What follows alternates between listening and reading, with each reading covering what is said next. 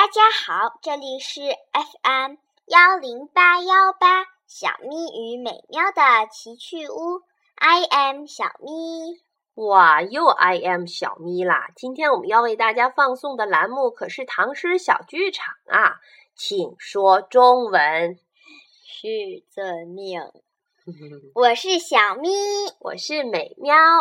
好吧，我们的唐诗小剧场今天要为大家放送的剧目是关于贾岛寻隐者不遇的一出剧。小咪，请为大家先朗诵一下这首诗吧。寻隐者不遇，唐·贾岛。松下问童子，言师采药去。只在此山山中，云深不知处。哟，平翘舌要不分啦。松下问童子，言师采药去。只在此山中。云深不知处。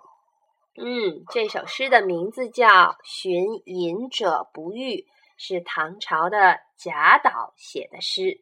好吧，现在让我们一起来为大家表演一下这一出剧。一条云雾缭绕的山中小径上，走来了一个瘦削的人。他一路慢慢的走过来，似乎对夏季的山中美景没有什么兴趣，倒好像在寻找着什么地方。不远处的山中平地上，坐落着一座小院儿。院门前的大松树下，一个八九岁的童子正拿着一把扫帚，认真的打扫着。这个人远远的看到院子和童子，脸上立刻满是兴奋的神色。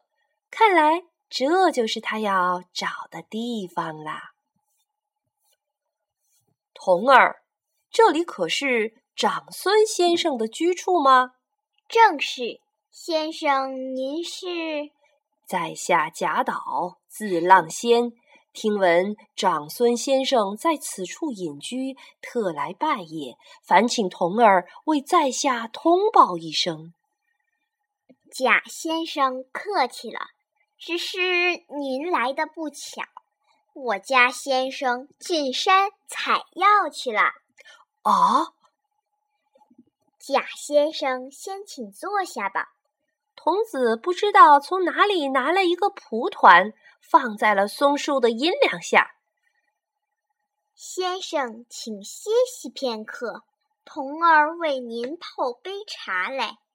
师傅嘱咐了，有人拜访时，定要请人喝一盏他采的茶，再走不迟。贾岛这一路走来，确实有些劳累和辛苦，有劳童儿了。不一会儿。童子便捧来一盏香茶，奉给贾岛。童儿，长孙先生往哪里采摘仙药去了？不远，就在这山上呢。贾岛举目望去，山上云雾缭绕，就连这小小的院落也似乎被云朵裹在其中。怪不得在山下一点看不到这个清幽的所在。只是长孙先生此刻又身在何方呢？一旁站立的童子似乎知道了贾岛心中的疑问。云雾深重，徒儿也不知道师傅这会儿走到哪里去了。贾岛看着山上忽浓忽淡的云雾，又看到自己头顶的松阴。闻到手中茶盏里飘来淡淡的一缕茶香，虽然心里还怀着没有见到隐者的一丝怅惘，可是竟然也觉得不似先前那么失望了。嗯，这就是贾岛去拜访一位隐士，但是却又没遇到的时候写的一首诗。嗯。嗯，觉得好像仙气十足的一首诗呢。那个小童儿真的很有礼貌，说起话来还有板有眼的。小咪，你笑什么？我演的小童儿啊。哦，他有一点骄傲了哦。不过这是一首很好听的诗，嗯，将来大概也是大家要学习到的。请问蒲团是什么？哦，蒲团。蒲团就是一种用干的树草叶或者是苇叶编成的一个垫子，可以放在那儿供大家坐着，一定很舒服吧？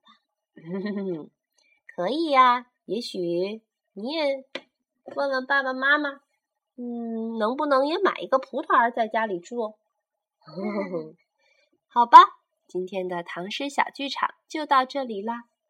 Goodbye，请说中文。再见，再见。么。